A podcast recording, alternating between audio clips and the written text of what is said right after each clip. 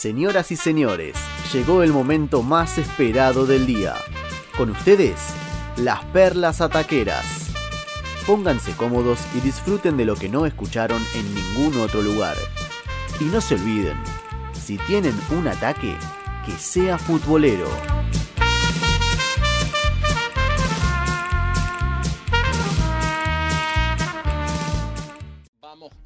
La perla, la primera, eh, la primera perla taquera de esta noche, relacionada a la selección argentina, Pablo Noya. Bueno, como decíamos, ¿no? La selección argentina que tuvo un buen comienzo en estas eliminatorias para Qatar 2022 está en, la- en el puesto número 2, segunda detrás de Brasil con 10 unidades, mientras que los brasileños tienen 12 unidades. Pero llevándolo a, hacer una comparación histórica, esto que decíamos, vamos a, a- comparar estos partidos con lo que fueron las eliminatorias del 98 hasta la actualidad, ¿sí? Y vamos a crear una tabla ficticia y en donde eh, vemos cómo estaría Argentina si las primeras cuatro fechas fueran tal cual han sucedido en esta eliminatoria. ¿Le parece Tandey? ¿Arrancamos? Por favor, sí. Bueno, elimi- eliminatoria 98, Argentina jugaba con Ecuador en el, en el Monumental, le ganaba 2 a 1 goles de Ortega y Crespo, después viajaba a La Paz y perdía 2 a 1, ¿sí? Contra Paraguay como local empataba 1 a 1 y contra Perú de visitante empataba 0 a 0. Así que tendría una victoria, dos empates y una derrota, ¿sí? En, este, en lo que sería la eliminatoria del 98, Argentina estaría en mitad de tabla con 5 puntos. ¿sí? Cinco puntitos, Es- bien. 5 puntitos. Esa eliminatoria Argentina terminó primero con 30 unidades, ¿eh? Para Francia 98. En las eliminatorias del 2002, a ver, a Ecuador le ganaba 2 a 0 como local, goles de Crespo y de Piojo López. Con Bolivia empataba 3 a 3, partidazo. Dos de Crespo y uno de Sorín. En La Paz, por supuesto. Con Paraguay empataba 1 a 1. ¿sí? Eh, y después le ganaba a Perú por 2 a 1 como visitante en esta tabla ficticia, en lo que serían las eliminatorias a Corea-Japón, Argentina estaba tercero con 8 unidades. Así que todavía no supera a Le, los números le fue bien, ¿eh? ¿no? Igual en estas eliminatorias. Termina primero con 43 Claro. puntos, ¿eh? un solo Oh. partido perdido, una locura. Después, bueno, lamentablemente no se dio en el Mundial. En las eliminatorias 2006 le ganamos 1 a 0 a Ecuador en el Monumental con gol de Crespo. Con Bolivia perdíamos, eh, ganábamos 2 a 1 en La Paz con goles de Figueroa y de Galetti. Ese partido lo jugó Scaloni, la última victoria de Argentina Mirá. en La Paz que ha sido hasta la actualidad. Con Por la Paraguay banda derecha, ¿no? Claro, un partido con suplentes Argentina que terminó ganando. Argentina 0, Paraguay 0 y con Perú le ganábamos 3 a 1 en Lima y de esa manera en la tabla ficticia Argentina estaría primero con 10 puntos, ¿eh? Con 10 puntos. Esta la tabla la armamos también teniendo en base a los resultados de los demás selecciones entre sí, ¿eh? Eh. O sea, como si se hubiesen jugado exactamente los mismos partidos que hoy en día. En la- el 2006 Argentina terminó segundo con 34 unidades por diferencia de gol, al igual que Brasil. También muy buenas eliminatorias de las del 2006. Para el 2010, con esa danza de técnicos que tuvimos, ¿se acuerdan? Bati, eh, eh, el Maradona. Basil, eh, Maradona, después Mm. se terminó yendo el Diego. Bueno, con Ecuador empatamos 1 a 1 local. Sí, sí, sí. sí. En, en La Paz nos comimos 6, 6 a 1 con Bolivia. Con Paraguay empatamos 1 a 1 y Perú en Lima 1 a 1. De esta manera, eh, tres empates y una derrota. Muy, muy, muy malos los resultados en comparación a la actualidad. Eh, en esa tabla ficticia, Argentina estaría antepenúltimo, ¿eh? Antepenúltimo estaría en la tabla ficticia con solamente 3 puntos. Nos costó aparte después, ¿no? Recordamos el gol de Palermo a Perú y el, el- el gol de Volati ahí en Montevideo, ante Uruguay. Claro, Argentina terminan dando terminó- la clasificación. terminó cuarto con 28 Claro. puntos, muy poco. Para el 2014 le ganamos 4 a 0 a Ecuador de local, empatamos en La Paz 1 a 1, a Paraguay le ganamos 3 a 1 cómodamente y en Lima empatamos 1 a 1 con Perú en la eliminatoria 2014, que Argentina se terminó acomodando tarde. En esta tabla ficticia tendríamos 8 puntos y estaríamos primeros. ¿eh? Y por Sí. último, lo que son Rusia 2014, similar al 2010 con toda la danza de técnicos que tuvimos. Y con Perdimos- lo que costó también, ¿no? Todo muy similar, es verdad. Más todavía te diría. ¿eh? Mm. Con Ecuador perdimos 2 a 0 de local, resultado histórico. Bolivia nos ganó 2 a 0. En el Monumental perdimos 1 a 0 con Paraguay, también resultado histórico.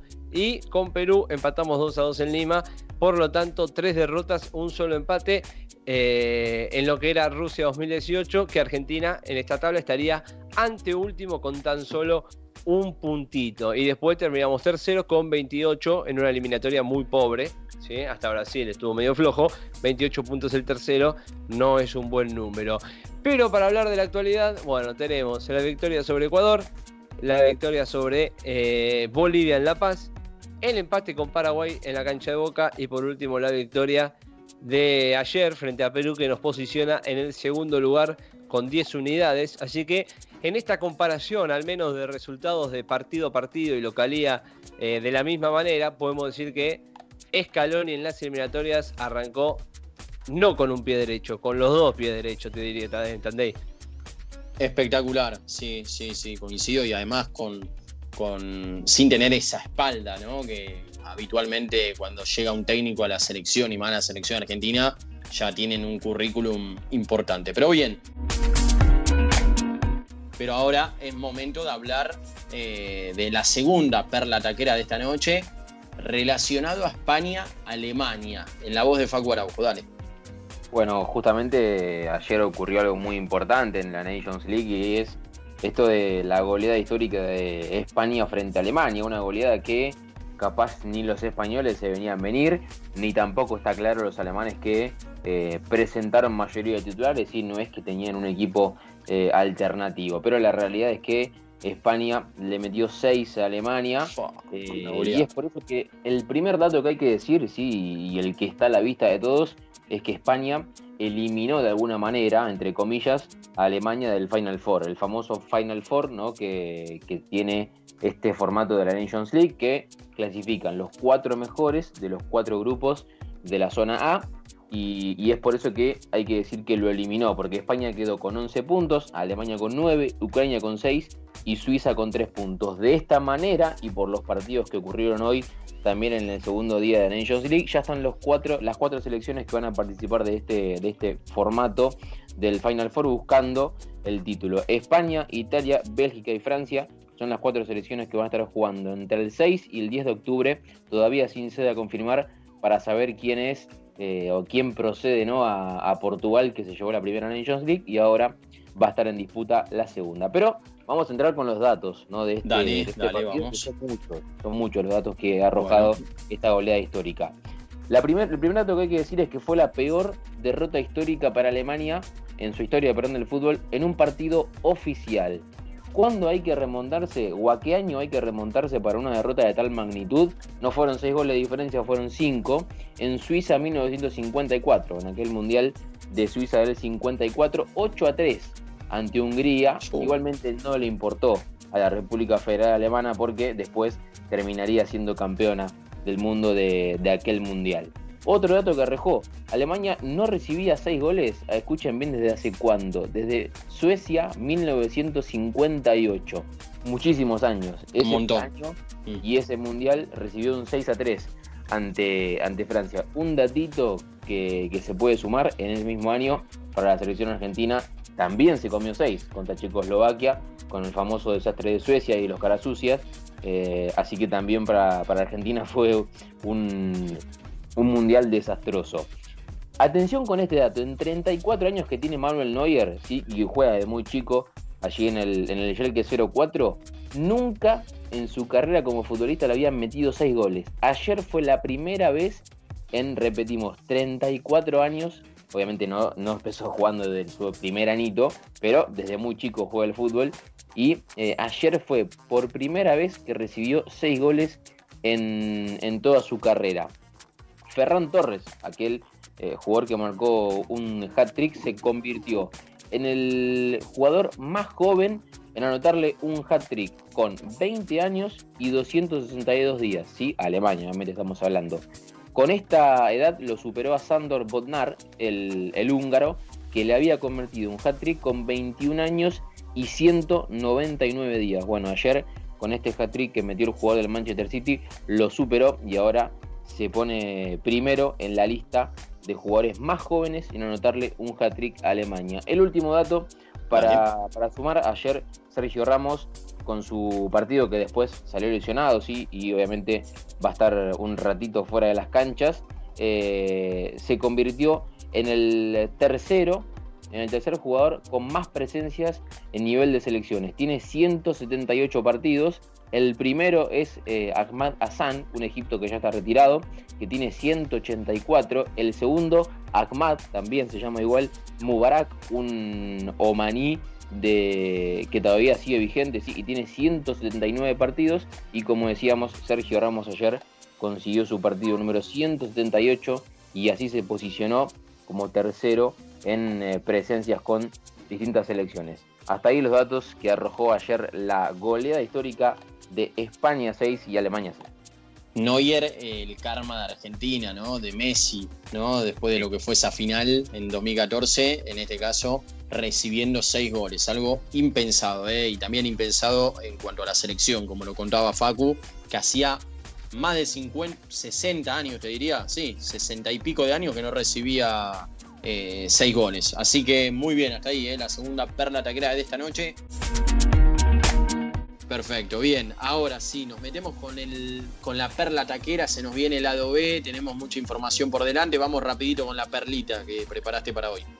Rápidamente con la perlita porque como muy bien dijo Ger hace un ratito nada más, está la posibilidad de que dos juveniles, Cristian Medina y Ezequiel Ceballos, debuten en la primera de Boca el próximo viernes por la Copa de la Liga Profesional. Entonces fui un poquito al archivo y revisé qué jugadores eh, debutaron en la era ruso en Boca. Entonces nos tenemos que remitir varios años atrás, ¿eh? porque bueno, como bien sabemos, Miguel Ángel Russo asumió como entrenador de Boca el 15 de diciembre de 2006 y en su, primer, en su primera etapa como entrenador de Boca solamente cuatro jugadores eh, debutaron de manera oficial y ellos son, en primer lugar, Ever Banega, que debutó en la primera fecha de clausura 2007, en un partido en el que Boca le ganó 4-0 a Banfield. Y más tarde, a fin de año. Ever, eh. Perdón que me meta, Ger Fleitas está de testigo. Hace unos días tuvimos una charla ahí futbolera por Instagram con, con Ever Banega, ya habló una vez en ataque futbolero. Eh, Sabe, sabe bastante, sabe bastante y banca mucho a la selección de ahora. Ahora un paréntesis que quería meter a, esto como bocadito, eh, que, recién contaba Erno, dale. Impecable, porque bueno, Vanega en su momento fue vendido en más de 25 millones de dólares al Valencia. Recordemos que actualmente Vanega está jugando en Al Shabab de la Liga Profesional Saudí. En segundo lugar, otro que hizo su debut en Boca con Miguel Ángel Russo como técnico fue Facundo Roncaglia, quien no tuvo mucha participación al principio, debutó, eh, después no jugó más en todo ese año, pero después, bueno, se afianzó en la primera de Boca y estuvo cinco años vistiendo la camiseta azul y oro. Actualmente Facundo Roncaglia se encuentra en el Osasuna de España. Bueno, de hecho, Roncaglia tuvo varios pasos por la selección argentina. Y los dos restantes, quizás con un poco menor relevancia, son Bruno Uribarri, quien, bueno, quien debutó en mayo del 2007 y solamente jugó 10 partidos con la camiseta de Boca porque después se marchó a Argentinos Juniors. Recordemos que Uribarri después fue parte del plantel de River campeón de la Copa Sudamericana 2014. Y el último es Santiago Villafañe. ¿eh? La verdad que era un lateral derecho que pintaba como promesa.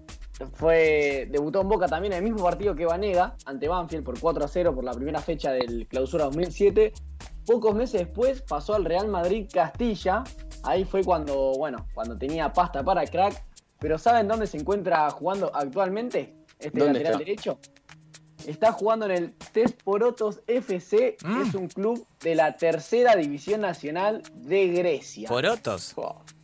El Test Protos. Está juntando porotos, ¿no? No. Así es, se encuentra en la tercera división de la Liga de Grecia. Y bueno, y como dijimos. Estará, pescando ahí con Neri Castillo, Maurito, ¿no? Claro, en la costa griega, exactamente. Sí. ¿Por qué no? Exactamente, debe estar ahí pescando, como muy bien dijeron. Y bueno, esta perlita la traje más que nada por la noticia que nos adelantó Ger anteriormente: es que el próximo viernes pueden llegar a debutar los juveniles Cristian Medina y Ezequiel Ceballos Los dos tienen 18 años, ¿eh? la verdad que muy jóvenes y ojalá se les dé la oportunidad de debutar en primera el próximo viernes. Así es, muy bien, ¿eh? la perla taquera, la tercera de esta noche, con Erno Bordio.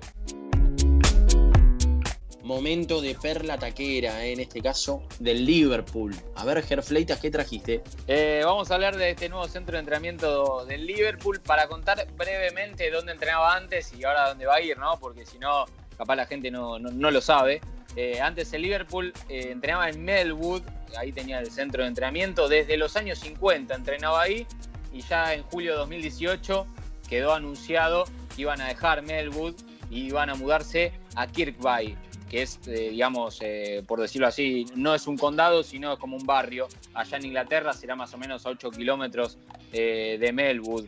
Eh, para contar, ahora sí metiéndonos de, lleno ¿no? este, en este nuevo centro de entrenamiento que se llama AXA Training Center. AXA es como el sponsor, viste que ahora se le mete, está muy de moda, meterle el sponsor, allá sea a este centro de entrenamiento o a los estadios. claro. Totalmente. Eh, tiene, para arrancar, tiene 9.200 metros cuadrados. Una bestialidad. para empezar, no eso, nada más. Hay algo muy interesante que pasa en este, en este nuevo centro de entrenamiento, que va a entrenar desde los chiquitos de 9 años hasta el plantel del primer equipo. Eso está buenísimo, porque Klopp puede estar cerca tanto de, del primer equipo como ya puede estar, claro, cerca de los juveniles y hasta de las categorías infantiles, te diría.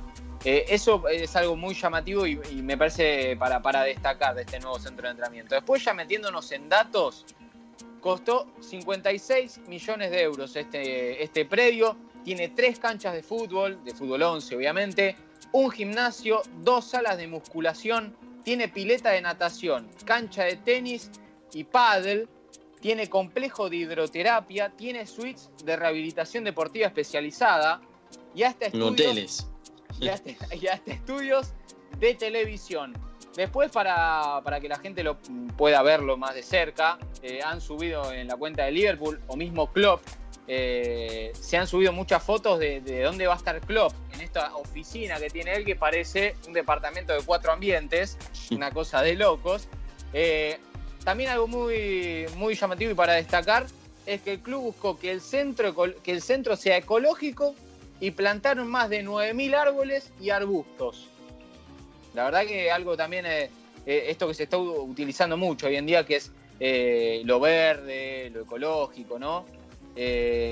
después, algo más para, destacar, ya, te digo, bueno, esto que, les contaba, ¿no? De, que me parece muy bueno que desde los infantiles hasta tanto el plantel superior pueda entrenar en el, mismo lugar, más allá de que tiene tres canchas de, fútbol 11, eh, la idea es que eh, estén todas, no, todos juntos, pero que pueda estar el club cerca de todos, ya de los menores de 23 o, de, su plantel. Y, voy a decir un comillado que dijo el manager de la academia del Liverpool, que es Alex Inglethorpe, que dijo, es genial que los jugadores más jóvenes puedan mirar el camino en el que nos vamos a encontrar ahora y que a unos 200 metros de distancia puedan ver el edificio del primer equipo, ¿no? Esto de que pregona el Liverpool también, lo que digo que, que estén todos eh, tan cerca. Así que una bestialidad lo, que ha hecho el Liverpool, lo pueden ver en fotos, ya sea en las redes o en la, página oficial del club.